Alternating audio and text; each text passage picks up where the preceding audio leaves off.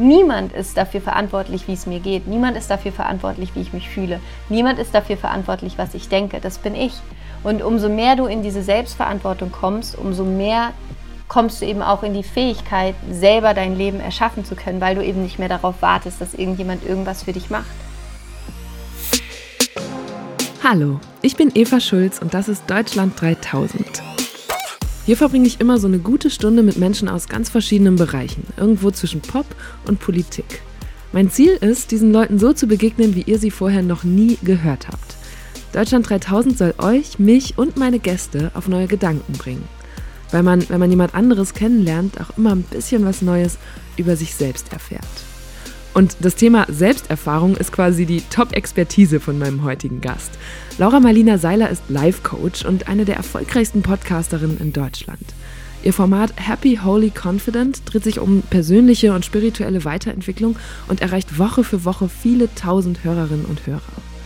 Außerdem bietet sie Online-Kurse an, schreibt Bücher, hat ein eigenes Magazin und hält Vorträge und Seminare. Vor zwei Jahren bin ich selbst zufällig mal in einem davon gelandet und habe mich ein bisschen gegruselt, weil das auf den ersten Blick wirkte wie so eine esoterische Selbstfindungssekte. Ich habe den Eindruck, dass diese ganzen Themen Selbstfindung und Selbstoptimierung in unserer Gesellschaft in den letzten Jahren ziemlich groß geworden sind und wollte Laura treffen, um besser zu verstehen, warum. Und um für mich selber zu beantworten, ist das jetzt abgehobener ESO-Kram, den sie da anbietet, oder kann es Menschen wirklich helfen? Wir haben darüber gesprochen, was sie meint, wenn sie davon spricht, sich mit ihrem Higher Self zu verbinden oder in die eigene Kraft zurückzufinden. Es ging um die Unterschiede zwischen Spiritualität und Religion und zwischen Coaching und Therapie. Wem hilft da was? Außerdem hat Laura erzählt, wie sie sich von eingefahrenen Denkmustern in ihrer Familie gelöst hat und heute ihr eigenes Familienleben mit Freund und Sohn und ihre Karriere unter einen Hut bringt. Wir haben diese Folge schon im Juni per Video aufgezeichnet, weil Laura da gerade für ein paar Monate mit ihrer Familie auf Maui in Hawaii war. Und für mich war das ein wirklich interessantes Interview, weil wir, glaube ich, sehr unterschiedlich ticken und uns trotzdem direkt sympathisch waren.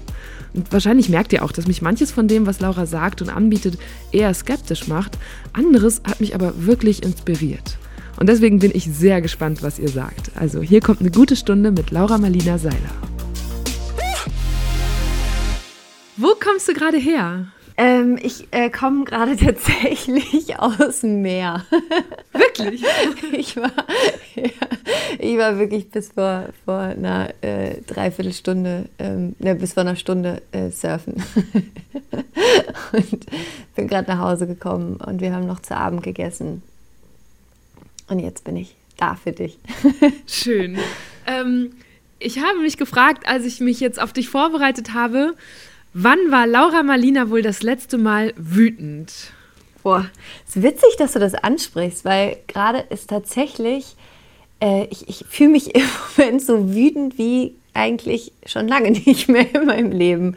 Also es ist wirklich so, ich habe im Moment, ist Wut echt, echt ein, ein Thema bei mir. Ich versuche auch noch so ein bisschen rauszufinden, woher das irgendwie kommt und worauf ich eigentlich wütend bin, um ehrlich zu sein.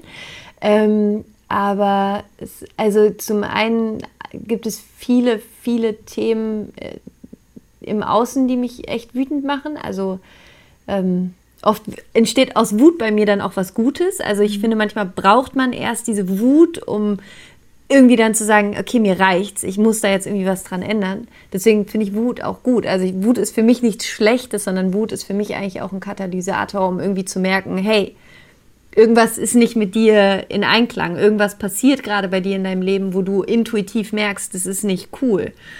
Und ähm, ja, deswegen ist für mich, glaube ich, gerade so auch alles, was, was so in der Welt passiert. Ich meine, jetzt, wo wir gerade sprechen, äh, Amerika spielt verrückt. Ähm, das ist, ich bin ja gerade auf Hawaii, ich bin in Amerika und das hier gerade mhm. mitzubekommen, ist einfach gut auf der einen Seite, weil auch da ja ein Thema über Wut gerade hochkommt, was ja so lange unterdrückt worden ist. Deswegen ist auch das ja gut. Nichtsdestotrotz ist es natürlich ein Thema, was einen sehr äh, traurig macht irgendwo auch und betroffen. Und ähm, mhm. ja, also ich bin, um deine Frage zu beantworten, äh, im Moment wütend. Unter anderem. Neben vielen Aber trotzdem, also ja.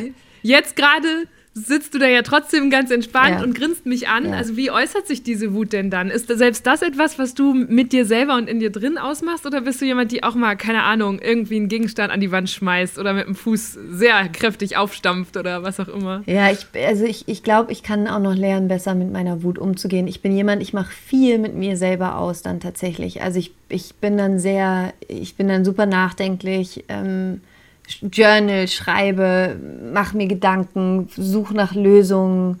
Ähm, und dann irgendwann kommt der Punkt, wo ich dann anfange, mit den Menschen, die mir nahestehen, zu sprechen. Äh, ich auch über meine Arbeit suche mir dann Leute, die irgendwie da coole und inspirierende Sachen schon machen, über die ich was lernen kann zum Beispiel, um dann irgendwie ja, da Wege zu finden, irgendwie mit umzugehen. Aber ich glaube, so, was für mich, glaube ich, gerade für mich persönlich so ein Anlass ist, warum ich irgendwie wütend bin, ist irgendwie so, das wird, glaube ich, manchmal aus so einer Hilflosigkeit geboren. Ich weiß nicht, das kennst du bestimmt auch, dass man irgendwie, man will irgendwie alles verändern, weißt du, man will irgendwie allem helfen, aber du kannst halt einfach nicht alles lösen. Es geht einfach nicht. Und ich glaube, das macht mich dann manchmal so frustriert, dass, dass ich dann irgendwie denke, womit fange ich an? Was, was ist richtig? Also was ist das, was jetzt gerade für mich richtig ist zu tun? Und dann, ja, ich glaube, das ist gerade für mich so dieser Punkt, wo ich gerade stehe, wo ich, wo ich versuche, mich zu finden in all dem. Wie sähe dein Leben aus, wenn es das Internet nicht gäbe? Oh, das ist eine gute Frage. Oh, da muss ich mal ganz kurz drüber nachdenken ähm, wenn es das Internet nicht gäbe, dann würde ich wahrscheinlich äh, auf Marktplätzen stehen oder irgendwo und, und äh, das, was ich im Podcast mache, versuchen irgendwie oldschool an die Menschen zu bringen. Also ich würde wahrscheinlich ähm, ja, Vorträge halten in, in Hörsälen und überall in Bars und Clubs und keine Ahnung. Ähm, ja, würde, würde vielleicht, also so intuitiv sehe ich dann vor mir, hätte ich vielleicht irgendwie eine eigene Schule gegründet oder sowas. Also wo, wo Menschen zusammenkommen und wo man sich austauschen kann und wo das, was ich quasi über den Podcast mache oder über die Kurse oder was auch immer, dass das dann in einem physischen Ort wäre, so wie es jetzt gerade quasi in einem digitalen Ort ist. Ja. Mhm. Wie fasst du zusammen, was du machst, wenn jetzt uns Leute zuhören, die vielleicht noch nie von dir gehört haben? Ja, das ist so, da jeder Marketing-Experte sagt dann immer, Laura, du musst das, was du machst, in einem Satz zusammenfassen können. Und ich immer denke, ja, das kann ich. Du bist ja auch eine Marketing-Expertin. Kann ich aber nicht, um ganz ehrlich zu sein. Aber wenn, wenn, ich, wenn ich es jetzt müsste, würde ich wahrscheinlich sagen, mein, meine Vision ist oder mein Ziel ist, ist das, was ich sehe von meinem inneren Auge, ist eine, eine Menschheit, eine Gesellschaft, die sich darüber bewusst ist, wie kraftvoll wir eigentlich sind als Menschen, wie viel Potenzial in uns ist und wie viel, so kitschig es jetzt gerade auch klingt, Liebe in uns ist. Und ich bin einfach fest davon überzeugt, dass am Ende ist es unsere Aufgabe, immer wieder dahin zurückzufinden. Und ich versuche, Menschen dabei zu unterstützen, diesen Weg zu sich zu finden und sich immer wieder daran zu erinnern, dass wir alle mal geboren worden sind. Und an dem, in der, an dem Tag, wo du geboren worden bist, hast du nicht mit einer Faser, nicht mit einem Millizentimeter von dir daran gezweifelt, dass du wundervoll bist und dass du perfekt bist und dass, du, dass es gut ist, dass du hier bist. Aber dann sind irgendwelche Sachen in deinem Leben passiert und plötzlich fängt man an zu denken, bin ich richtig? Ist es okay? Darf ich so sein? Und plötzlich bist du nicht mehr wirklich du. Und ähm, ich glaube, dass all die Probleme, die wir auf der Welt haben, dass wir die nur lösen können, wenn wir in uns selbst die Konflikte lösen, die wir in uns haben. Weil all das, was wir ja gerade draußen sehen, ist ja nichts anderes als all das, was wir auch in uns selbst haben. Und es fängt einfach bei jedem selbst an. Und ähm, das ist, was ich mache, über ganz viele unterschiedliche Arten und Weisen. Menschen und mir selbst. Ich bin meine eigene größte Schülerin in Anführungsstrichen, weil ich immer lerne und versuche, selber ein besserer Mensch zu werden, ist ähm, ja einfach die, die Tools, Menschen die Tools an die Hand zu geben, wie du, wie du, wie du mehr wieder zu dir selbst zurückfindest. Und wie bist du das geworden oder wie hast du auch die Qualifikation erworben, dass du das anderen Menschen beibringen kannst?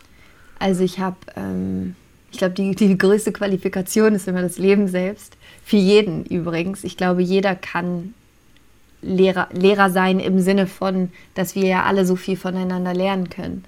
Ähm, ich habe aber auch äh, eine ganz normale Life-Coaching-Ausbildung gemacht. Ich habe unglaublich viele, ich weiß gar nicht, wie viele Seminare in meinem Leben besucht, ähm, von wundervollen Lehrern selber lernen dürfen und habe, weiß nicht, wie viele tausend Bücher gelesen und ähm, bin ein absoluter Junkie, was von äh, Neuropsychologie über Biologie und Quantenphysik. Also ich bin, ich, äh, das ist so das, wo, wo mein Herz aufgeht. Und ähm, ja, aber ich habe auch, ich habe eine ganz normale Ausbildung gemacht. Ich habe auch einen Master. Ich habe, ähm, ich habe auch ganz normal studiert. Ich habe aber auch als Managerin, als Musikmanagerin gearbeitet. Also ich habe quasi so, so viele mhm. Sachen gemacht. Und am Ende hat es mich aber immer wieder dahin zurückgebracht diesem Weg irgendwie zu, zu folgen, der, der irgendwie so mein, mein Herzensweg ist, einfach Menschen dazu zu inspirieren, ihr Leben zu leben. Ähm, wie ist das denn? Also du hast ja gesagt, du hast so eine Coaching-Ausbildung gemacht. Da ist ja das, das, das Schwierige, dass der Begriff gar nicht geschützt ja. ist und sich am Ende jeder so nennen kann, ja. ob jetzt mit Ausbildung oder ohne. Ja. Wie erkennt man denn, wer in dem Markt dann ernst zu nehmen ist? Und nervt dich das, dass dieser Begriff zum Beispiel nicht geschützt ist? Das ist, eine sehr, das ist finde ich, eine sehr, sehr gute Frage. Ich finde es super, dass du das ansprichst, weil das ist tatsächlich was, was mir auch so ein bisschen Bauchschmerzen macht. Also, dass jeder eben einfach sagen kann, ey, ich bin jetzt Coach für Beauty-Lifestyle mhm. oder was auch immer. Ähm, und dass der Begriff natürlich extrem abgenudelt ist und auch meiner Meinung nach irgendwie nur schwer ernst genommen werden kann. Ähm, deswegen muss ich auch ganz ehrlich sagen, ich sehe mich selber nicht als Coach. Also klar, ich bin Coach und ich arbeite auch super gerne als Coach und ich bin auch ein guter Coach, ähm, was ich am Ergebnis immer wieder dann erkennen kann. Aber ähm, für mich ist es viel, viel mehr. Also das, was ich mache, es geht für mich darüber hinaus, weil ich ja auch kaum noch Einzelsessions mache. Aber um deine Frage zu beantworten, wie erkennt man einen guten Coach? Ähm, am besten, indem man irgendwie schaut, wer hat schon mit dem gearbeitet. Also was, was, was hat die Person für, für ähm, wie sagt man, ähm, Rezension oder halt ne, Refer Referenzen, Referenzen, genau, ja. Referenzen. Ähm, wo hat die Person eine Ausbildung gemacht? Also ich würde schon schauen, so hat die Person überhaupt eine, eine, Ausbildung oder nennt sie sich einfach nur Coach? Weil äh, dadurch, dass man einfach mit Menschen arbeitet und dass es natürlich auch manchmal an Themen geht, die ähm, ja, die, wo es einfach Sinn macht, dass du weißt, was du tust, ähm, macht es einfach Sinn, da zu Leuten zu gehen, die, die eine Ausbildung haben, die zertifiziert sind. Es gibt ja auch sowas wie, glaube ich, den deutschen Coaching-Verband oder ich weiß es gar nicht genau. Ähm, also da, Aber da bist du dann nicht drin. Also ich bin, ich, ich bin zertifiziert über diesen Verband, weil ich meine Ausbildung da gemacht habe. Also da, wo ich meine Ausbildung gemacht habe, das ist, war quasi eine Ausbildungsstätte, die zertifiziert ist von diesem deutschen Coaching-Verband und deswegen bin ich da quasi auch dann darüber ein zertifizierter Coach. Aber dadurch, dass der Begriff nicht geschützt ist, ist es quasi Latte, weil am Ende mhm. kannst du mhm. nichts zertifizieren, was, weißt du, was ich meine? Ähm, ja, ja. ja. Eigentlich komisch, dass es für Coaching gar kein deutsches Wort gibt. Am ehesten wäre das wohl Beratung. Es gibt Ernährungscoaching, Finanzcoaching, Businesscoaching, persönliches Coaching und sowas habe ich auch schon mal gemacht mit Bezug auf meinen Job und wie ich mich da am besten organisiere und das hat mir auch echt geholfen. Seit den 2000er Jahren ist dieser Markt in Deutschland stark gewachsen. Wie viele verschiedene Coaches hierzulande arbeiten, ist aber schwer zu sagen, eben weil es keine Pflicht zu so einer Zertifizierung gibt. Auch der Verband, von dem Laura spricht, ist nur einer von mehreren, die alle unterschiedliche Qualitätskriterien für ihre Mitglieder haben. Das heißt aber, also ähm, im Grunde, was ich jetzt so, als ich mich da so reingegraben habe, festgestellt habe, ist, dass dann ja jeder Coach so ein bisschen seine oder ihre eigene Schule aufbaut oder lehrt. Ja. Ähm, und da sind dann oft auch sehr viele eigene Begriffe drin. Zum Beispiel auf deiner Website war immer so dieses, ähm, du hilfst Menschen, sich mit ihrem Higher Self zu verbinden. Ja. Was, was bedeutet das? Was ist das Higher Self? Das Higher Self ist quasi der Teil, wenn du dir vorstellst, du bist 5% Bewusstsein. Und man sagt ungefähr 95% Unterbewusstsein. Das ist all das, wo all deine Überzeugungen drin gespeichert sind und so weiter und so fort. Und dann gibt es aber das man könnte es vielleicht Urbewusstsein nennen. Das ist das, was darüber hinausgeht. Das ist quasi das, was jetzt nicht nur mit deinem jetzigen Leben zusammenhängt, sondern das ist quasi deine Seele. Das ist das, was, was alles beinhaltet. Und das ist das höchste Selbst. Das höchste Selbst ist der Teil in uns, der nicht bewertet. Das ist der Teil in uns, der auch aus einer spirituellen Perspektive zum Beispiel erkennt, dass zum Beispiel auch Erfahrungen, die für uns schmerzhaft gewesen sind oder wo wir, wo wir uns verlassen gefühlt haben oder verletzt gefühlt haben, der erkennt und versteht, dass häufig es genau diese Erfahrungen sind, die letztlich zu unserem größten Wachstum führen und dass das die Erfahrungen sind, in denen wir überhaupt ja erst kennenlernen können und erfahren können, wie stark wir eigentlich sind und wer wir eigentlich wirklich sind. Und dieses höchste Selbst ist einfach der Anteil von dir, an den du dich verbinden kannst oder in den du wie so hineinwachsen kannst. Und für mich ist das ein, ein, ein Anteil, der, der mich unterstützt, der mich, der das Beste für mich im Sinne hat und der eben nicht aus Angst geleitet wird, so wie es häufig ja unser Bewusstsein ist, was ja sehr, sehr häufig immer versucht, irgendwie Schmerz zu vermeiden und ähm, sich möglichst anzupassen. Und dein höchstes Selbst ist eben der Anteil, der, der will keinen Schmerz vermeiden und der will auch nicht anders sein, als du bist, weil dieser höchste Teil von dir, der weiß einfach, dass weder Schmerz noch Freude noch all diese Dinge gut oder schlecht sind, sondern das ist halt das Leben. Und solange wir eben gegen all das ankämpfen, was wir nicht wollen, verlieren wir die ganze Zeit so viel Energie, um eigentlich tatsächlich einfach das, was wir erleben, wirklich auch wahrnehmen zu können und erschaffen zu können und gestalten zu können. Also das höchste Selbst, dein Higher Self, ist eigentlich dein spirituelles Ich, dein, dein Ich-Anteil, der, der dich leitet, der für dich da ist und der, ähm, der das Beste im übergeordneten Sinne für dich und für alle auch um dich herum erschaffen möchte. Ja, so kann man das, glaube ich, formulieren. Dann habe ich jetzt kurz, äh, bevor wir da das kurz vertiefen, eine Verständnisfrage ja. und zwar das heißt, weil du gerade gesagt hast, 5% sind quasi das, wo wir beide jetzt ja. miteinander, aufeinander ja. fokussiert sind. Das, das klingt für mich so, ah, das ist so der naturwissenschaftliche Teil von Bewusstsein und ja. du setzt einen spirituellen Teil drauf? Oder wie muss ich mir das genau. vorstellen? Also du kannst es dir so vorstellen, dass quasi, also wenn ich dich jetzt zum Beispiel fragen würde, ähm, woher kam der Gedanke, den du gerade gedacht hast? Mhm. So, man weiß es ja überhaupt Na, irgendwo nicht. Irgendwo hier ja, drin. Irgendwo ja. kam er her. Aber wo ist er jetzt hingegangen? Also weißt du, es ist so dieses, was ist denn das Bewusstsein, was beobachten kann, woher der Gedanke kam und wohin er gegangen ist? Ja, also ja, aber da hätte ich jetzt gesagt, okay, ich rufe mal die nächste Hirnforscherin an und frage, ob sie mir das erklärt. Also das wäre jetzt so mein Reflex. Ähm, und natürlich, ähm, Spiritualität ist natürlich noch, ja. glaube ich, eine andere Herangehensweise daran, ne? Absolut.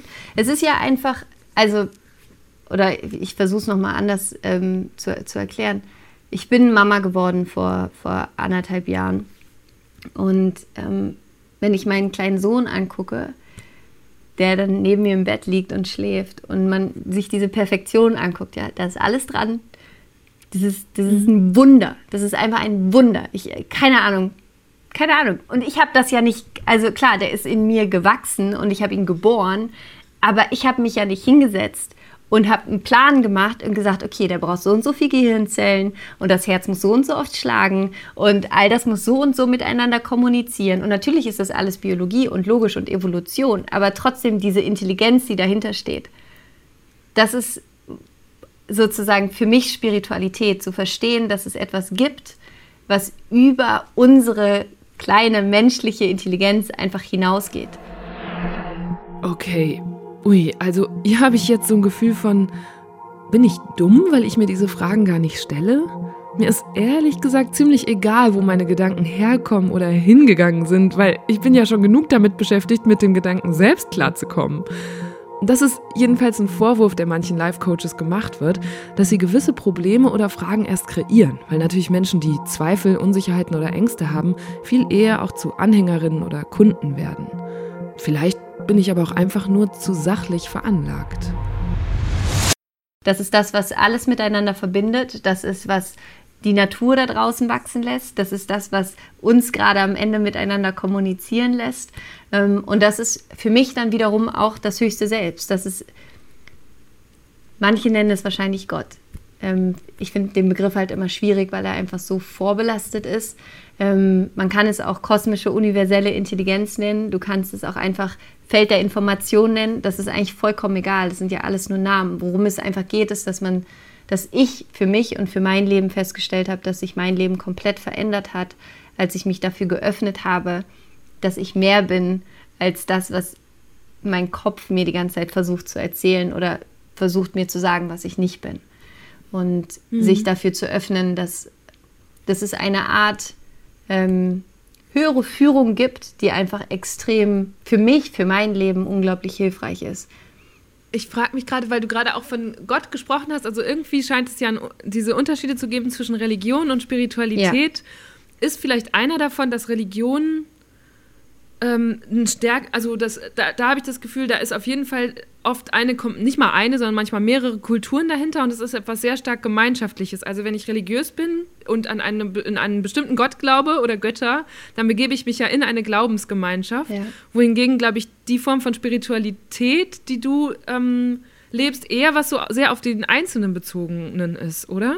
Absolut, also sowohl als auch. Ist das was, wohin wir uns so gesellschaftlich entwickelt haben? Also dass man viel stärker quasi so die den Sinn in sich selber sucht als in einer größeren Gemeinschaft? Ähm, also für mich schließt sich das gar nicht so sehr aus, weil ich glaube, in dem Moment, also für, es war in meinem Leben jedenfalls so, in dem Moment, als ich angefangen habe, mich mit meiner eigenen Spiritualität auseinanderzusetzen, war ich automatisch mehr, ähm, war es für mich automatisch wichtiger, auch in die Gemeinschaft zu gehen witzigerweise. Vorher war es eher so, ich will gar nicht irgendwie so viel mit Menschen zu tun haben, so ungefähr, weil ich mhm. Angst hatte. Ähm, und eher über die Spiritualität ist für mich mehr Gemeinschaft entstanden.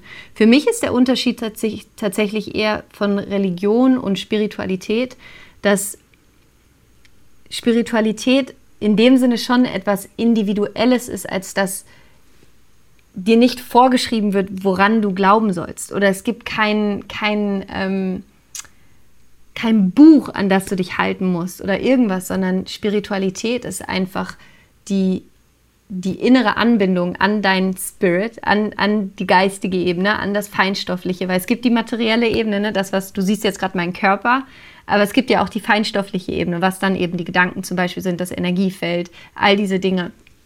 Ähm, und worum es geht bei Spiritualität für mich ist, sich einfach dafür zu öffnen, dass da eben mehr ist als dieser Körper, was man ja auch intuitiv spürt und wo natürlich auch viele gerade eine, eine Suche nach haben. Und worum es für mich mhm. auch geht bei Spiritualität, gelebt, also wirklich jetzt aktiv gelebter Spiritualität. Für mich ist das nichts und das ist halt so spannend. So viele sehen ja dann Spiritualität als irgendjemand, der in einem Kloster sitzt, den ganzen Tag meditiert und Yoga macht und irgendwie so. Und für mich ist das oft eher so eine Flucht. Also viele nehmen Spiritualität so, um sowas dann auch zu machen. Es ist auch alles gut. Es ist auch überhaupt nichts Schlimmes dran. Aber ich glaube, wirklich spannend wird es, wenn du anfängst, Spiritualität aktiv im Alltag zu leben. Was dann wiederum heißt, für mich absolute Selbstverantwortung zu übernehmen. Also niemand ist dafür verantwortlich, wie es mir geht. Niemand ist dafür verantwortlich, wie ich mich fühle. Niemand ist dafür verantwortlich, was ich denke. Das bin ich. Und umso mehr du in diese Selbstverantwortung kommst, umso mehr kommst du eben auch in die Fähigkeit, selber dein Leben erschaffen zu können, weil du eben nicht mehr darauf wartest, dass irgendjemand irgendwas für dich macht. Ähm, und das andere ist wirklich dann eben auch zu schauen, wie kannst du, und das ist für mich dann aktiv gelebte Spiritualität, wie kriegst du dein Ego so häufig wie möglich raus aus dem Alltag und kriegst Liebe rein? Also wie kriegst du es mhm. wirklich hin in Situationen mit einem Arbeitskollegen, mit dem Chef, mit deinem Partner, mit deinen Kindern, mit Momenten, wo du getriggert wirst, wo du am liebsten ausrasten möchtest.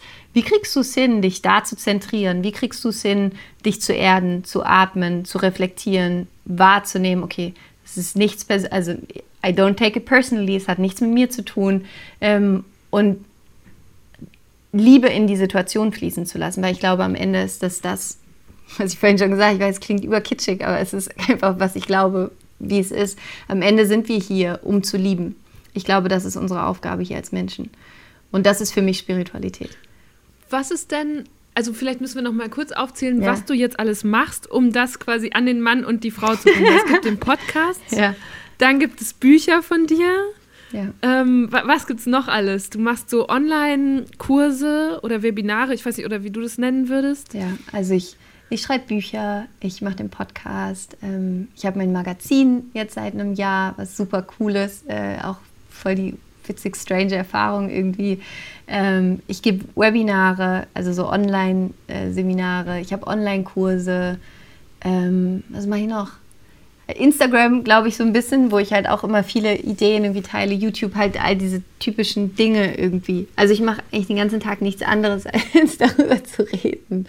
Und ähm, ja, das, das irgendwie rauszubringen. Oh Gott, ja. das, wird das nicht manchmal anstrengend? Also wird man nicht manchmal selbst das Thema Leid? Weil du müsstest doch eigentlich jetzt schon für dich persönlich durch damit sein. Nee, null. Überhaupt nicht. Und das ist ja auch das Spannende. Das ist so, das hört ja nie auf, weißt du? Es kommt ja, es ist ja, das Leben gibt ja immer wieder eine neue Herausforderung. Und wie, damit haben wir das Gespräch angefangen. Dieses, worüber bist du gerade wütend? Und ähm, mhm das ist ja für mich gerade auch eine Herausforderung zum Beispiel, oder das war das Schöne auch in meiner eigenen spirituellen Entwicklung, dass früher war ich einfach extrem mit mir beschäftigt und damit beschäftigt, irgendwie zu schauen, okay, was brauche ich, was kann ich haben.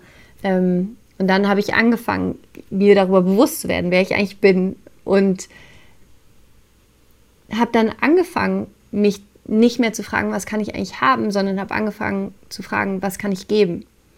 Und plötzlich fängst du an, dich darauf zu fokussieren. Und das ist für mich eines der schönsten Erfahrungen in meinem Leben, dieses eben nicht mehr das Gefühl zu haben, irgendwie bedürftig zu sein und die ganze Zeit darauf zu warten, dass man irgendwas bekommt und dass man sich darüber definiert, was man hat, sondern ich definiere mich darüber, was ich gebe, was ich beitrage, was ich verändere. Aber ist das dann nicht, ich hänge jetzt gerade, das ja. erinnert mich gerade an, als wir ganz am Anfang über die Politik gesprochen haben ja. und du gesagt hast, okay, da draußen ist so viel los, man muss erstmal mit sich selber im Reinen sein, um das dann, um draußen helfen zu können. Ich glaube, so ja. ungefähr hast du es formuliert. Aber wenn du sagst, gleichzeitig hört es nie auf, also wie findet man denn dann das Maß oder was, wie funktioniert das, dass ich mich eigentlich die ganze Zeit mit mir selbst beschäftigen muss? Hält mich das dann nicht sehr stark davon ab, mich mit dem da draußen zu beschäftigen? Wenn du so sagst, es, hör, es hört nie auf. Es verändert sich. Die Qualität der Probleme verändert sich, ich sag's mal so. Also früher waren meine Probleme in Beziehungen einfach katastrophale Beziehungen. Ähm, ich hatte Geldprobleme, ich hatte gesundheitliche Probleme, ich hatte, ich sage mal so dieses typische, ja äh, also Anfang 20, wusste nicht, was ich will, etc. pp.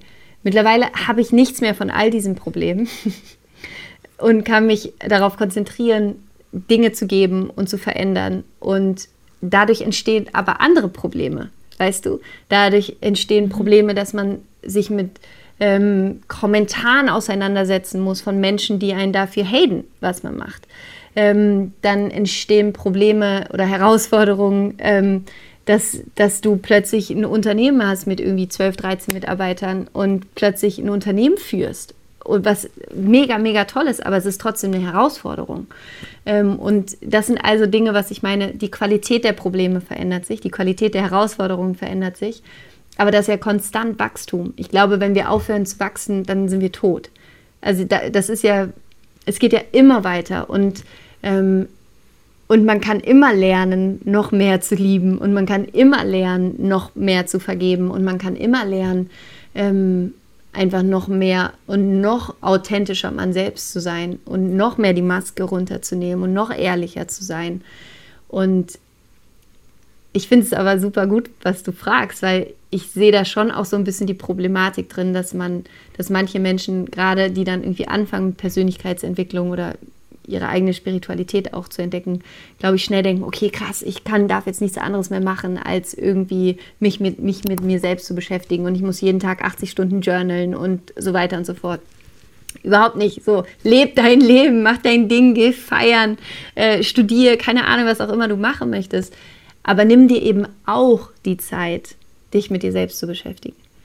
Anstatt irgendwie halt ja. abends drei Stunden zu Netflixen, Nimm dir eine Stunde und meditiere davon. Ja, ich, ich glaube, genau, ich habe diese Erfahrung auch ein bisschen gemacht, dass ähm, wann immer ich mich, sei es mit Produktivität mal tiefer ja. auseinandergesetzt habe oder mit Achtsamkeit, was glaube ich auch ein Wort ja. ist, das, nicht, das dir nicht so liegt, aber das da ja sehr verwandt mit ist, habe ich gedacht, oder habe ich mich nachher dabei ertappt, ah, okay, statt meine To-Do-Liste abzuarbeiten, habe ich jetzt zwei Stunden darüber gelesen, wie man effektivere To-Do-Listen ja. schreibt. Also, dass man so in so eine Prokrastination kommt mit dem ja. Thema, das eigentlich sich entwickeln sollte bei einem. Voll. Das ist genauso wie ich beschäftige mich jetzt irgendwie zwei Jahre lang damit, meine Vision zu finden für mein Leben, anstatt einfach rauszugehen und Sachen auszuprobieren, weißt du? Und anstatt da jetzt irgendwie 80 Bücher drüber zu lesen, geh raus, probier Sachen aus und darüber wirst du deine Vision höchstwahrscheinlich finden. Ähm, und das ist, glaube ich, auch was, was meine Arbeit so ein bisschen vielleicht nicht unterscheidet, aber vielleicht, ja, ähm, was ich vielleicht anders mache als andere, ist, dass ich genau dafür einfach stehe, dass ich halt sage, so übertreib's halt auch nicht. Weißt du, du musst jetzt auch nicht irgendwie denken, bei jedem kleinen Ding, irgendwie jedem Gedanken, oh Gott, das muss ich jetzt analysieren und was, worauf geht das zurück? Und da, da bist du ja crazy, sondern es geht einfach nur darum, sich schon bewusst zu reflektieren und vor allen Dingen bei Sachen, die einen irgendwie aus der Bahn werfen und triggern und Muster, die immer wiederkehren im Leben, schon mal hinzugucken und sich einfach zu fragen, hey, was hat das mit mir zu tun? Was hat es eigentlich mhm. mit mir zu tun? Und bin ich bereit, da hinzuschauen und bin ich bereit, Verantwortung dafür zu tragen und bin ich bereit, das dann zu verändern? Und was für mich, um das einfach einmal so auf den Punkt zu bringen, Spiritualität bedeutet, ist zu verstehen, dass deine äußere Welt, alles, was im Außen ist, alles, dein Job, deine Beziehung, dein Kontostand, deine Gesundheit, egal, ist abhängig von deiner inneren Welt. Die geistige Ebene erschafft immer die materielle Ebene. Das ist, das ist Gesetz. Es kann nichts entstehen, ohne dass nicht vorher auf der geistigen Ebene der Gedanke da gewesen ist. Und wenn du das einmal verstanden hast, dann kommst du eben in eine ganz andere schöpferische Kraft, weil du dir dann darüber bewusst wirst, okay, umso bewusster ich mir über meine Gedanken bin und über das, worauf ich meinen Fokus richte, das ist das, was ich in meinem Leben entstehen lasse. Es ist wie so eine Gießkanne, mit der wir durch unser Leben gehen, ja? Und die Frage ist, was gießt du die ganze Zeit? Ist das das, was du, ist das der Garten, in dem du leben möchtest oder nicht? Und dann ist es vielleicht die Frage, okay, vielleicht wäre es ganz cool, eine neue Gießkanne irgendwie zu besorgen und das zu gießen, was du wirklich gießen möchtest. Und das ist für mich gelebte Spiritualität, Verantwortung zu übernehmen für die Ergebnisse im eigenen Leben und zu verstehen. Und das, damit meine ich jetzt nicht, dass man für irgendwas Schuld hat oder so, überhaupt nicht. Da, dieses Konzept ist so, schmeiß es von der Brücke. Es geht um Verantwortung im Sinne von zu verstehen, umso mehr ich selber Verantwortung übernehme, umso freier bin ich. Und das ist ein Riesengeschenk. Ich glaube, das war jetzt, die Antwort war, glaube ich, eine, an der man sehr gut hören kannte, konnte, was du machst. Oder ich ja. habe auch mit ähm, Mitgliedern aus deiner Community gesprochen Danke. im Vorfeld und zum Teil Leuten, denen du sehr geholfen hast, die dann manchmal auch sagten, ja, aber es ist mir auch irgendwie manchmal alles zu walla walla, aber ich habe trotzdem was draus mitgenommen, ne, weil du manchmal denen eine Metapher oder die richtige Frage ja. hingibst. Ähm, und gleichzeitig, ich bin sogar mal vor zwei Jahren auf einer Konferenz, äh, da hast du auch gesprochen und da bin ich zufällig gelandet, weil eine Freundin von mir, glaube ich, schon deinen Podcast hörte und sagte, boah, da müssen wir mal hin. Und ich hatte das noch nie gehört und dachte, okay, jetzt bin ich gespannt. Und was sich mir am meisten eingeprägt hat, war ganz am Schluss dieser Session, wo du dann, also da saßen hunderte Frauen im Saal, das war so eine weibliche Konferenz und dann gab es diese, wie nennst du das, die Yes, Yes, Yes Übung oder Challenge ja. oder so. Ja, yes, und das yes, ist yes, ja, vielleicht kannst du einmal beschreiben, was dann passiert, weil das war für mich so ein Moment, wo ich dachte, wow, wo bin ich hier gelandet? ähm, ja, die Yes, Yes, Yes Übung. Die Yes, Yes, Yes Übung, da geht es einfach nur darum, ähm, dass man sich sehr, sehr schnell in einen anderen emotionalen Zustand bringt. Über eine Bewegung, indem du deine Arme von oben nach unten ziehst und dabei Yes sagst. Du kannst auch was vollkommen anderes machen. Das ist nur sehr äh, convenient. ja, weil es ist einfach einfach. Mhm. Das kann jeder machen. Es geht auf engem Raum. Es geht ja. auf engem Raum und es macht Spaß. Und jetzt machen wir folgendes. Du nimmst deine Arme nach oben. Sehr gut. Und du stellst dir jetzt vor, wie du dieses universelle, göttliche Ja, diese Energie aus dem Universum in deinen Körper ziehst mit Yes, Yes, Yes. Eins, zwei, drei.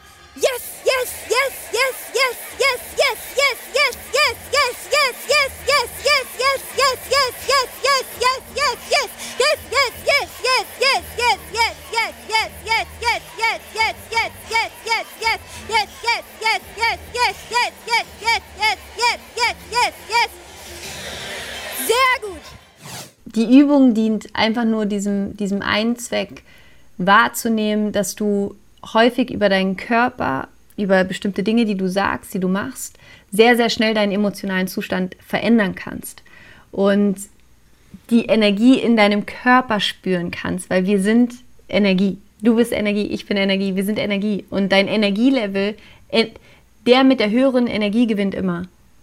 Im Sinne von, dass hm. umso mehr Energie du zur Verfügung hast, umso mehr kannst du in deinem Leben erschaffen. Umso mehr kannst du die Dinge tun, die du gerne machen möchtest. Aber häufig ziehen uns bestimmte Dinge Energie und häufig nutzen wir unseren Körper zum Beispiel auch nicht, um die Energie zu erzeugen, die wir haben müssten, um Dinge machen zu können. Das typische Beispiel ist so dieses, ähm, wenn wir, wenn wir zum Beispiel lange an einem, am, am Tisch sitzen und irgendwie schreiben und arbeiten. Es ist ja nicht so, dass wir uns dann nach drei Stunden mega geil fühlen, wenn wir dann aufstehen. Also mir geht es jedenfalls so, ja. Warum nicht? Weil wir die ganze Zeit, wir sitzen, wir bewegen uns nicht und unsere Energie geht immer weiter runter, immer weiter runter. Aber wenn du kurz aufstehst, Treppen hoch, Treppen runter und du setzt dich wieder hin, bist du in einem anderen State. Du bist einfach in, einer, in einem anderen Bewusstseinszustand.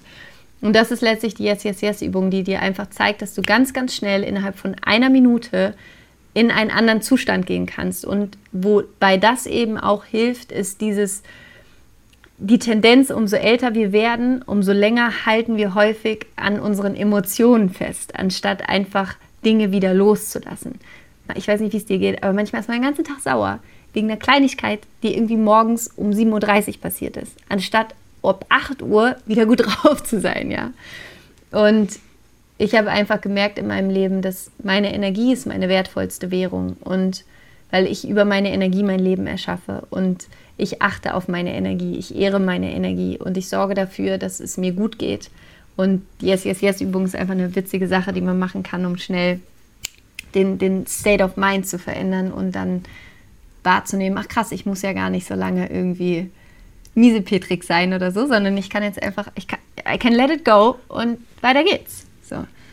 Ja. ja, ich fand also ich fand's auch witzig, aber ich fand es auch ein Moment, weil es war auch so ein abgedunkelter Raum, der, der so, ähm, so Emporen hatte, auf denen die Leute standen. Dadurch, Ach, das war in Berlin bei der, ah, okay. Ich, ja, okay. ja, ja, genau. Ah, okay. Und kannst du verstehen, dass es auf mich auch kurz wirkte, als wäre ich in irgendeiner Sekte gelandet, ja, ja, weil ich dachte, okay, so, ne? Ähm, also es war mir in dem Moment schon sehr fremd und gerade auch jetzt, wenn du so sagst, wer höhere Energie hat, es gibt ja auch Leute, die einfach gerade nicht viel Energie haben und die vielleicht auch bei dir landen, obwohl sie besser therapeutische Hilfe suchen ja. müssten. Wie gehst du denn damit um und wie erkennst du das? Ähm, das ist auch eine sehr, sehr gute Frage und da sind mein Team und ich auch konstant irgendwie dabei, immer zu schauen, wie wir, wie wir das so gut wir können irgendwie, ähm, ja, wie ist da das richtige Wort? Ähm, da Unterstützung leisten.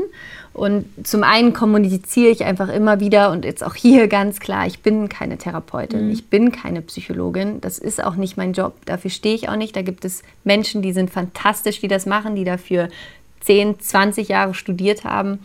Ähm, und darauf weisen wir einfach immer wieder hin, dass, dass wir einfach ganz klar sagen, ähm, wenn du auch in Therapie bist oder wenn du in der Depression bist, dann ist es auch wichtig, sich professionelle Hilfe zu suchen. Es kann sehr gut sein, dass das, was ich mache, vor allen Dingen auch in Meditation, diese täglichen Routinen, all diese Dinge, dass die unterstützen können und dass die supporten können, ohne Frage. Da kriegen wir auch jeden Tag so viele E-Mails und Nachrichten von Leuten, wo es auch geholfen hat. Ähm, aber es ist nicht so, ich habe keine Wunderpille. Und das sage ich auch, ich habe keine Wunderpille. So am Ende muss jeder für sich selber, und da kommen wir auch wieder zu der Selbstverantwortung, schauen, was brauche ich in diesem Moment wirklich? Ähm, was brauche ich gerade wirklich? Wer kann mir gerade am meisten helfen? Und ich freue mich, wenn ich in dem Moment helfen kann, aber es ist nicht so, dass ich sage, dass, dass, ich, die, dass ich die Wunderpille habe oder irgendwas. Im Gegenteil, ich sage, jeder muss da mhm. wirklich selbstverantwortlich irgendwie für sich schauen, was, was, was man braucht. Aber wir haben zum Beispiel auch in unseren Programmen ähm, haben wir Psychologinnen in unserem Team. Das heißt, wenn wir zum Beispiel E-Mails bekommen von Menschen, die, wo einfach deutlich ist, da braucht jemand psychologische, akute psychologische Unterstützung, dann haben wir ein Team aus Psychologinnen, die für oder die mit uns zusammenarbeiten, wo wir das dann weitergeben und wo dann die Kommunikation darüber weitergeht. Also so haben mein Team und ich das zum Beispiel mittlerweile aufgebaut, dass wir da sicherstellen können, dass, dass da einfach, wenn Hilfe gebraucht wird, dass wir Hilfe geben können. Glaubst du, dass dieses Bedürfnis, das so viele Userinnen und User jetzt zum Beispiel haben und bei dir suchen, dieses nach so einer inneren Zentrierung oder dass man sich so ein bisschen selber verorten kann, dass das vielleicht auch kommt, weil die Welt sich so stark beschleunigt hat durch Globalisierung, durch Digitalisierung? Ist das was, was sich dadurch in den letzten Jahrzehnten verstärkt hat? Also witzigerweise ähm, glaube ich, dass ist immer schon, wahrscheinlich seit den ersten Menschen auf dieser Welt, dieser Drang da war, herauszufinden, was ist da noch. Weil wir intuitiv spüren, da ist halt einfach irgendwie noch unsere Seele und da ist einfach noch was, da ist einfach noch was. Wir sind halt einfach nicht nur unser Körper, es ist so. Und das spürt ja jeder intuitiv. Ähm, und ob man sich jetzt irgendwelche Pyramiden in Ägypten anschaut oder in Mexiko oder all diese Dinge, wo ja vor Tausenden, vor, vor Jahren schon Tempel errichtet worden sind und all diese Dinge. Deswegen, ich glaube nicht, ich glaube überhaupt nicht, dass gerade, dass sich das irgendwie verändert hat im Sinne von, ob mehr Menschen gerade suchen, sondern ich glaube, Menschen haben immer gesucht.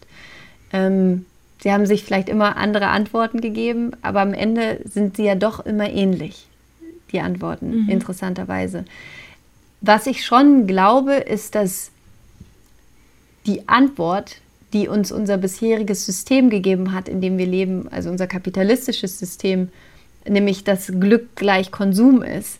Ich glaube schon, dass viele merken, das, die Rechnung geht irgendwie nicht auf. Also das funktioniert vielleicht die fünf Minuten, nachdem man sich was gekauft hat, aber danach fühlt man sich einfach wieder scheiße leer.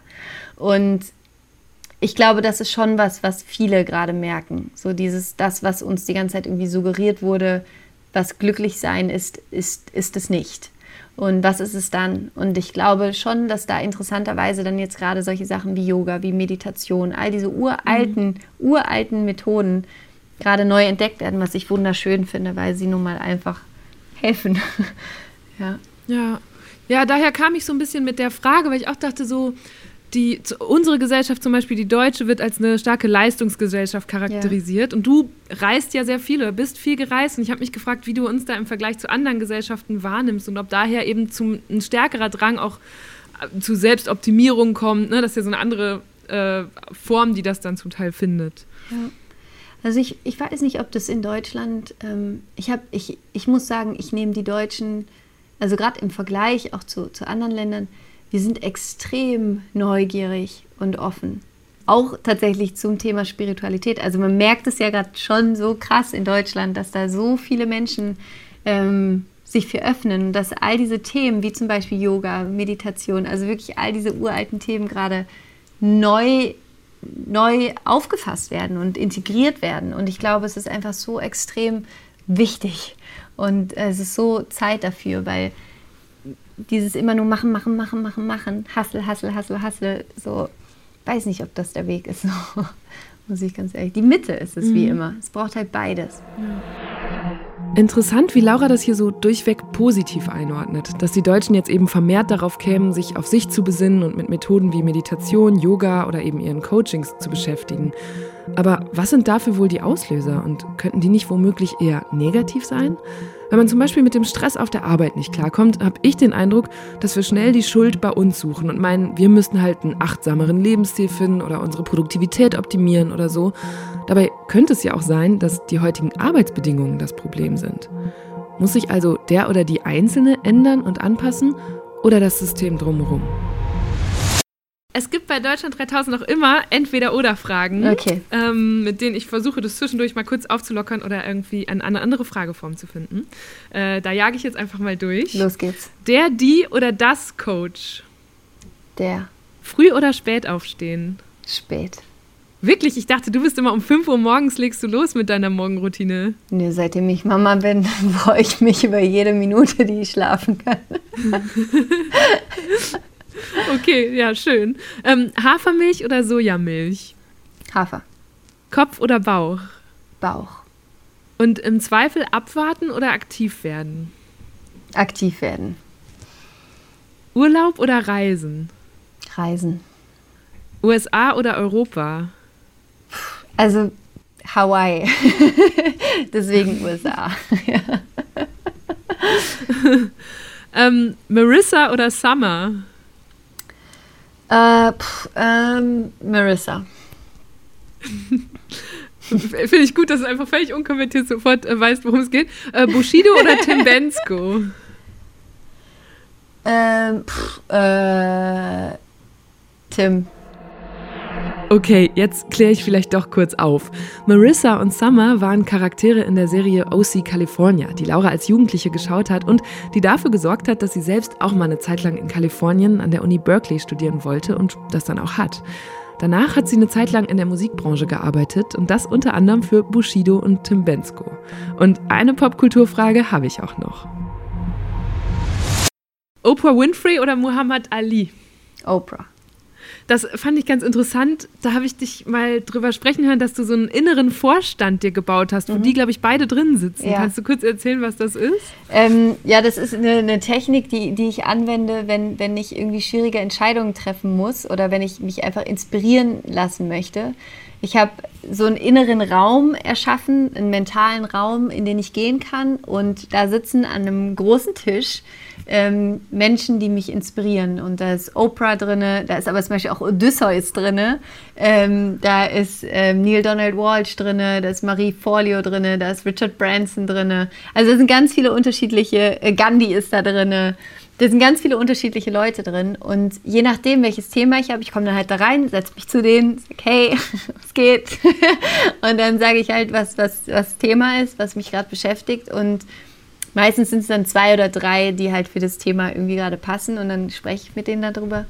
Das hört sich jetzt ein bisschen crazy an, aber ich, ich glaube, ihr wisst, wie ich das meine. Es ist wirklich es ist eine super coole Technik und es ist, ich habe in meinem Handy, äh, in meinen Fotos, habe ich ein Album und da habe ich von denen allen quasi ein Bild und ich kann mir das dann quasi einfach auf meinem Handy aufmachen und sehe die dann und kann mich dann darüber auch quasi mit dem Spirit verbinden von diesem Menschen und dann mir ist halt wie so mein, meine inneren Mentoren. Das ist ziemlich gut. Erinnerst du dich an die letzte Situation, zu der du dich mit denen so getroffen hast? Ist tatsächlich schon ein bisschen länger her. Ähm, ich muss mal kurz überlegen, was war die letzte Situation? Ich, um ehrlich zu sein, ich weiß es gerade gar nicht mehr. Ich habe, ich ist bestimmt schon ein Jahr her, dass ich das gemacht habe. Ähm, ich glaube, es war irgendein Thema, irgendwas mit der Arbeit war es auf jeden Fall. Es war irgendeine Entscheidung. Ah, ich, doch, tatsächlich, ich weiß, was es war. Es war äh, mit dem Magazin, ob ich das machen soll oder nicht. Genau. Ha. Genau. Und dann hat Oprah gesagt, ich habe auch eins, go for it. Ja, safe, mach das. also, das war ein ziemlich klares Go von, von allen da im Vorstand, ja.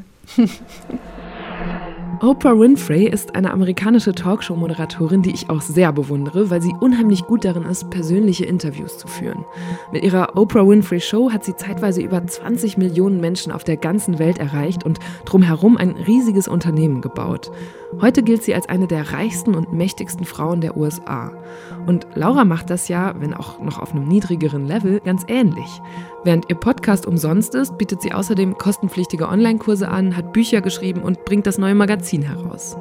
Dabei helfen ihr mehrere Mitarbeiterinnen und Mitarbeiter. Sie hat also ein Business aus dem Ganzen gemacht. In Rezensionen und Kommentarspalten gibt es vereinzelt Kritik, dass die Qualität ihrer Inhalte leide, seit sie so viel gleichzeitig mache. Und ein User auf YouTube hat mich besonders zum Nachdenken gebracht. Der hatte kommentiert, wer Spiritualität wie Handelsware verkauft, der besitzt sie nicht länger. Als ich im Vorfeld mit einer von Lauras Hörerinnen gesprochen habe, meinte die, naja, es tue ja niemandem weh, keiner werde gezwungen, hier Geld auszugeben und hat damit natürlich auch wieder einen Punkt. Wie seht ihr das? Ein paar Entweder-Oder-Fragen habe ich noch. Rock oder Hose? Also, ich sehe jetzt nicht so diesen typischen Rock, aber ich liebe so Flatterröcke und so. Deswegen Rock wahrscheinlich, ja. Ist dein Smartphone Fluch oder Segen? Segen. Optimismus oder Realismus? Optimismus. Und Familie oder Karriere? Geht beides. Interessant, weil ich habe gerade schon gedacht, beeindruckend, wie die hier durch entweder oder durchrast, weil die meisten meiner Gäste an irgendeinem Punkt Probleme bekommen, sich zu entscheiden und dann gebe ich denen immer einen Joker und du hast den jetzt wirklich bei der letzten Frage gezogen. Yes! Sehr gut ausgereift.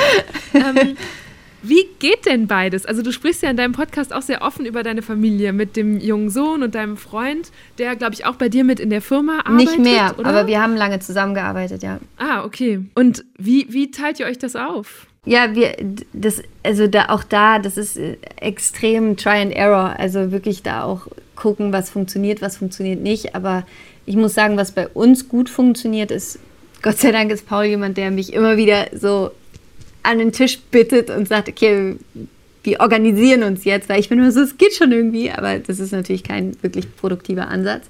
Ähm, und was wir jetzt gemacht haben, was uns mega hilft, wir haben ja die Woche tatsächlich einmal aufgeteilt und Montag und Mittwoch, also die M-Tage sind die Mama-Tage, wo quasi Mama arbeitet. Und die ähm, mhm. D-Tage sind die Dad-Tage, also der Dienstag und der Donnerstag, wo Papa arbeitet. Und der F-Tag, der Friday, der Freitag ist der Family Day, wo wir beide mit Carlo sind. Und was wir dann immer machen, ist Montag und Mittwoch hat Paul Carlo und Dienstag und Donnerstag habe ich Carlo. Und dann ist einfach klar, da habe ich keine Termine, sondern da bin ich mit Carlo und die anderen Tage ist klar, da kann ich meine Termine legen, da wie jetzt zum Beispiel das Interview, all diese Dinge. Ähm, mhm. Und das funktioniert extrem gut. Also, und ich habe ein bombastisches Team, was natürlich auch extrem einfach hilft, ähm, die mir ganz viel abnehmen. Und man wird immer besser in Kommunikation. Und ähm, ja, für mich hat sich das halt auch nie ausgeschlossen, weißt du? Ich habe nie irgendwie gedacht, oh, jetzt werde ich Mama und jetzt kann ich irgendwie nicht mehr arbeiten, sondern ich glaube, als Mama ist es das Wichtigste, dass du das machst, was, was dich glücklich macht und was dich erfüllt und wo du dir treu bist. Und für mich ist es, das zu leben, was ich gerade lebe. Und ich könnte mir nicht vorstellen, das nicht zu tun. Ich wäre tot unglücklich, mhm. wenn ich das nicht machen könnte. Und dann wäre ich auch keine coole Mama. Und, ähm, und deswegen kriegen wir das echt gut hin. Das klingt echt nach einem coolen System, wie die beiden sich das so 50-50 aufgeteilt haben und jeweils an den Tagen, an denen der eine arbeitet, die andere voll für das Kind da sein kann. Aber das muss man sich halt auch erstmal leisten können. Insbesondere viele Frauen sind mit Job und oder Care-Arbeit zu Hause schon so ausgelastet, dass für erfüllende Tätigkeiten darüber hinaus nicht viel Zeit und Energie übrig bleiben. Also es ist natürlich nicht immer easy und ich bin manchmal so heftig müde und erschöpft und will einmal nur drei Wochen schlafen. Ähm, aber dann bin ich, wache ich auf und bin super inspiriert und denke mir, geil, ich bin einfach so dankbar für, für all das. Mein Sohn ist gesund, ist einfach alles so schön. Und ich bin einfach jemand, ich sehe das, ich sehe überall immer das Gute und das Positive und das Schöne. Und ich glaube, das ist mein Talent, irgendwie meine Gabe. Und das, das trägt mich auch dann durch Phasen, die, die einfach mal ein bisschen schwieriger sind. Ja. Was ist dir besonders wichtig für Familienleben? Welche Werte wollt ihr da leben? Für mich ist Ehrlichkeit extrem wichtig. Also wirklich miteinander zu reden, ähm, nicht irgendwie hinterm Berg zu halten, sondern auch ähm, Konflikte zuzulassen, aber immer wieder zu wissen, hey, danach ist dann irgendwie was geklärt und es wird danach immer besser. Ähm, für mich ist es wichtig, Spaß miteinander zu haben, äh, zu tanzen, zu singen, total bescheuert zu sein, ähm, einander wertzuschätzen und so diese, diese Geborgenheit zu haben, weißt du, dieses zu wissen, du kommst nach Hause du kannst die Tür zumachen und du kannst einfach du sein. Du kannst das, ich finde, das ist einfach das Schönste auf der Welt. Also dieses nicht irgend, irgendwem gefallen zu müssen oder irgendwas, sondern einfach nur da zu sein, weil du du bist. Das ist für mich Familie. Ich frage das auch deshalb, weil ich gelesen habe, dass du mal gesagt hast, dass viele Leute schon von zu Hause oder aus ihrer Jugend nicht 100% gefestigt hervorgehen, weil da eben auch nicht immer alles so glorreich yeah. läuft und dass gerade solchen Leuten oft deine Inhalte helfen. Und bei dir war das ja, glaube ich, auch so, oder? Dass yeah. deine Eltern sich haben scheiden lassen und so. Ja, ich glaube, dass es halt oft so ist, dass wir, wie du gerade gesagt hast, nachweislich ist es so, dass wir quasi bis wir sieben sind, formt sich unsere Persönlichkeit zu einem größten Teil. Das, woran wir glauben, das, wovon wir überzeugt sind. Und Familie ist einfach so krass wichtig, dass gerade in dieser Zeit, dass da dein Urvertrauen gefestigt wird und dass du einfach von zu Hause dieses Gefühl mitgegeben bekommst, dass du richtig bist, so wie du bist und dass du auch lernst. Wir lernen einfach über unsere Eltern, lernen wir Beziehung. Das ist, wie wir lieben lernen. Deswegen ist es für mich heute auch so wichtig und ich bin so dankbar, dass ich diesen Weg gegangen bin, den ich gegangen bin, weil ich gelernt habe zu vergeben, weil ich gelernt habe, eben all diese Konflikte, die ich aus meiner eigenen Familie mitbekommen habe, so gut es ging, bis heute aufzulösen. Und dadurch kann ich halt auch eine ganz andere Mama sein für meinen Sohn, weil all das, was über Generationen in meinen Familien weitergegeben worden ist, ich habe das beendet. Ich habe da einen Cut gemacht. Ich habe gesagt, so bis hier und jetzt machen wir einen Neustart, weil ähm, ist halt auch super spannend, dass das sozusagen familiensystemisch ganz, ganz viel immer weitergegeben wird. Mhm. Schmerzen, Verletzungen, die nicht geheilt worden sind, Überzeugungen, die nicht geheilt worden sind. Und ich glaube, das ist einfach extrem wichtig, dass man da für sich selber hinguckt und halt schaut, okay, was, was will ich eigentlich in meiner Familie nicht weitermachen? So, welchen Schmerz will ich nicht weitergeben? Das ist was, das kenne ich auch aus meiner Familie. Da bin ich auch ganz glücklich, weil wir da auch so sehr offen drüber reflektieren und versuchen, Sachen zu bearbeiten. Aber wir sind auch zu dem Schluss gekommen, dass man das nie von 100 auf 0 runterfahren kann. Nee. Also es wird immer Sachen geben, die man noch mit in die nächste Generation trägt. Deswegen war ich gerade ja. überrascht, dass du sagst, du hast einen Cut gemacht. Mhm. Weil, also ist das überhaupt möglich zu sagen, nee, Leute, so all diese Fehler werde ich nicht wiederholen oder diese, diese Gewohnheiten oder so? Nee, nee, natürlich nicht. Aber ich sag mal so, die, die, den gröbsten Unfug. so, ähm, als Beispiel ähm, ist es zum Beispiel so, auf äh, mütterlicherseits von meiner Familie ähm, ist es so, dass es eine lange Tradition gab im Sinne von ähm, Männer ähm, nicht abzuwerten, aber ihnen nicht zuzusprechen, so kraftvoll zu sein, wie sie eigentlich sein können, sondern es gab eine lange Historie von, die Frau war immer die Starke und die, die am Ende immer, immer dann alles machen musste und der Mann war irgendwie immer so der, der Loser am Ende. Und das wird dann immer weitergegeben, weißt du? Und das ist dann irgendwann, ist das so dieses, ist das dann so drin und ähm, und das war zum Beispiel was, wo ich gesagt habe, nee, das, das mache ich nicht mit. Und da, das, war, das war auch äh, schwierig zum Teil, das aufzulösen und das überhaupt zu erkennen und überhaupt erstmal wahrzunehmen, was da, was da System, systemisch passiert ist über Generationen. Ähm, und das war extrem wichtig für mich und gut. ja. Das nur als ein Beispiel zum Beispiel, was, was wir da manchmal mitnehmen über, über Familien. Genauso ist es oft mit Geld, dass häufig über Generationen eine bestimmte Meinung über Geld weitergegeben wird. Wenn du viel Geld hast, bist du ein schlechter Mensch. All diese Dinge. Für Geld muss man ganz viel hart arbeiten. Ähm, und dann ist irgendwann die Frage, oder niemand in der Familie kann mit Geld umgehen oder wir werden immer Schulden haben. All diese Dinge. Das ist ja nichts, was du dir überlegt hast. Das ist ja nichts, womit du, weißt du, wo du auf die Welt gekommen bist mhm. und gesagt hast, genau so ist es, sondern nein, das hast du übernommen. Und wahrscheinlich haben es deine Eltern auch schon übernommen von ihren Eltern. Und die haben es von ihren Eltern übernommen. Und es hat irgendwann niemand mehr hinterfragt. Und das ist der Punkt, wo man sich dann selber, und da kommt wieder zu der Selbstverantwortung, wo man sich dann fragen kann, okay, ist das das, was ich will? Ist das das, was ich für mein Leben will? Ist das das, was ich für meine Kinder will? Und was gilt es hier für mich aufzuräumen? Was gilt es hier für, vielleicht für mich auch zurückzugeben, zu sagen, nicht meins. Das ist deins, Mama oder Papa, nicht meins. Und das ist auch okay, das zu machen bei bestimmten Themen. Ist das eine Auseinandersetzung, in die du deine Eltern oder du hast ja auch ziemlich viele Geschwister, glaube ich, einbezogen ja. hast? Oder ist es was, was du für dich gemacht hast, wo, wofür du dich komplett abnabeln musstest? Hm, vieles habe ich für mich gemacht am Anfang, sehr vieles. Ähm, also über, bei Seminaren, wo ich selber gewesen bin und auch die ganze, das, die ganze Vergebungsarbeit habe ich erstmal für mich gemacht, aber habe dann danach mit meinen Eltern zum Beispiel darüber mhm. gesprochen. Weil, also ich habe mir gerade vorgestellt, ich glaube, viele Leute, die uns gerade zuhören, können sich damit identifizieren. Und wenn man dann sowas erkennt, wie da gibt es einen Satz, der wird von Generation zu Generation ja. weitergegeben und niemand hat ihn in Frage gestellt und man selbst ist dann die erste Person, die das tut, das kann ja auch richtig Stress in der Familie auslösen ja. und Streit oder Befremdung. Was wäre denn dein Ratschlag, wie man das macht?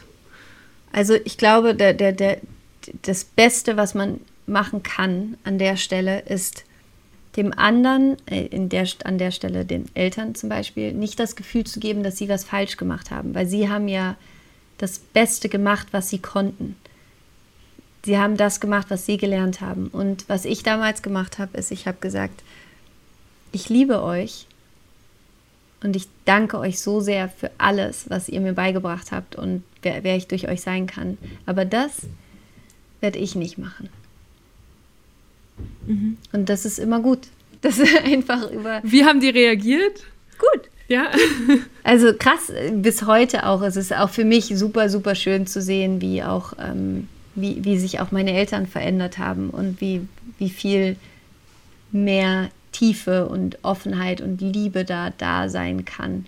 Und das ist schon wirklich richtig schön zu sehen. Ja. Gibt es, wenn man so stark das lebt, was dein, du, was dein Beruf ist, kannst ja. du das quasi so an- und ausziehen, dass du zum Beispiel unter Freunden, da fängt man ja wahrscheinlich auch automatisch an zu coachen, wenn eine Freundin mit einem Problem zu dir kommt. Oder bist du dann in einem anderen Modus? Es geht. Also es, es gibt Freunde, also meine beste Freundin zum Beispiel, die sagt dann, die ruft mich auch manchmal an und sagt, Laura, ich, ich brauche dich jetzt als Coach. So. Und dann kriege ich den Auftrag und dann bin ich auch für sie da als Coach.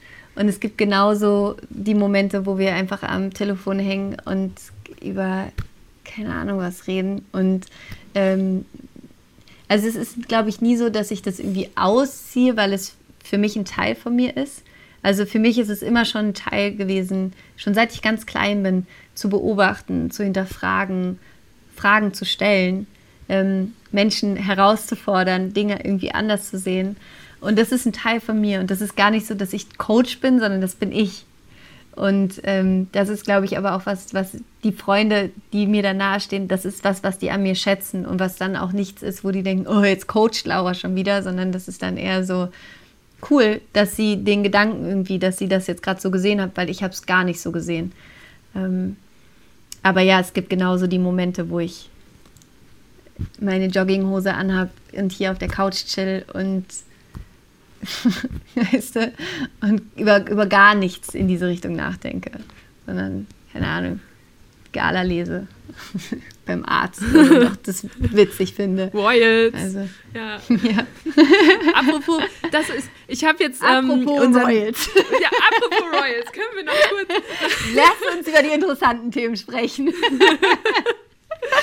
ja, ähm, nein, es gibt in unserem Fragebogen, den du im Vorfeld ausgefüllt hast, da gab es eine Frage, welche Begegnung mit einer prominenten Person dich mal besonders beeindruckt hat. Und da kam dann für mich raus, dass du mal Jane Goodall, der berühmten Naturforscherin, äh, begegnet bist. Wie kam es ja. dazu und warum hat dich das so beeindruckt? Ähm, das war tatsächlich, also ich, ich bin ihr sozusagen begegnet. Sie ist mir aber nicht begegnet in dem Sinne. Also ich war bei einem Vortrag von ihr ähm, und das war vor zwei Jahren in München und das war einfach die Frau, die, äh, die ist, sie ist einfach auch von einem anderen Stern oder beziehungsweise die lebt für mich so sehr das, was ich mir wünsche, dass ich es irgendwann so leben kann wie sie. Also die ist so, die ist einfach so echt und die steht einfach für was ein und die hat damals als sie ähm, in Afrika war und mit den, ähm, mit den Gorillas geforscht hat, da war sie ja, da wurde sie ja so belächelt und ausgelacht in England. Und da wurden so fiese Artikel über sie geschrieben, so dieses kleine blonde Mädchen so ungefähr, was da jetzt irgendwie uns irgendwas erzählen will. Von all diesen, von all den Wissenschaftlern wurde sie, wurde sie belächelt und Sie saß da aber einfach, hat ihre Zeichnung gemacht, hat das beobachtet, hat so tolle Forschungen gemacht und hat sich leiten lassen von ihrer Liebe diesen Tieren gegenüber. Und das hat mich unglaublich inspiriert. Interessant, das heißt, du ziehst da so Parallelen zu dir, dass du sagst, boah, gerade, keine Ahnung, sind da so viele Vorurteile oder Kritik, die dir begegnen und da willst du drüber stehen oder wie? Nee, über, nee das gar nicht zum Glück. Äh, ich will werden wie sie im Sinne von, ähm, Nee, das habe ich gerade einfach nur erzählt, weil ich das mega krass fand, wie ja. sie da so ihre Frau gestanden hat und wie sie sich davon nicht hat abbringen lassen, sondern das weitergemacht hat und ihrem Herzen gefolgt ist. Also das ist es eher so, dem Herzen zu folgen, ganz egal, was irgendjemand über dich sagt, ob du da gut genug bist oder qualifiziert genug oder was auch immer. Ähm, und das andere, dass sie eben wirklich einfach so sehr für sich für Tiere eingesetzt hat oder ja immer noch macht, was mich, was mich einfach sehr inspiriert. Und auch ihre Freundschaft zu sehen, die sie zu den Tieren entwickelt hat und die Tiere zu ihr. Das, das fand ich einfach sehr, sehr berührend. Ja. Ich finde das eigentlich ein schönes Schlusswort, mit äh, einer weiteren inspirierenden Person rauszugehen und was die mit dir gemacht hat. Ähm, insofern vielen Dank, Laura, für dieses Gespräch. Ich danke dir. Dankeschön. Das war eine gute Stunde mit Laura Marlina Seiler. Und ich habe es ja vorhin schon gesagt, persönlich fällt mir das immer noch schwer, mich mit Religion oder Spiritualität zu identifizieren. Irgendwie funktioniert das für mich einfach nicht so richtig. Aber umso neugieriger bin ich auf alle, für die es das tut. Ich habe aus diesem Gespräch den Eindruck mitgenommen, dass Sinnsuche, Spiritualität oder wie auch immer man das zusammenfassen will, sich im Laufe der Zeit schon verändert haben. Statt auf eine große Übermacht beziehen sich heute viele Menschen auf sich selbst. Sie suchen bei sich die Kraft, aber auch die Ursache für alles, was gerade gut oder nicht so gut läuft. Und das kann halt schon ziemlich anstrengend werden. Wenn Coaches wie Laura manchen Menschen dabei helfen können, dass diese Anstrengung weniger wird, wer bin ich, das zu verurteilen? Der Clou an Coaching ist ja, dass man sich quasi aussuchen kann, was man jetzt für sich daraus zieht. Ich fand zum Beispiel diese Idee mit dem inneren Vorstand richtig cool und glaube, so einen werde ich mir jetzt auch mal zusammenstellen. Falls euch diese Folge auch was gebracht hat, freue ich mich über eine Bewertung bei iTunes oder wenn ihr Deutschland 3000 Freunden und Bekannten weiterempfehlt. Ich bin Eva Schulz, ihr findet mich und Deutschland 3000 auf Facebook, Twitter, Instagram und natürlich überall, wo es Podcasts gibt. Alle zwei Wochen kommt eine neue gute Stunde. Also, bis bald, macht's gut. Deutschland 3000 ist ein Podcast von 1Live, Bremen Next, Das Ding, Fritz vom RBB, MDR Sputnik, Enjoy, Puls, UFM, Unser Ding und Funk.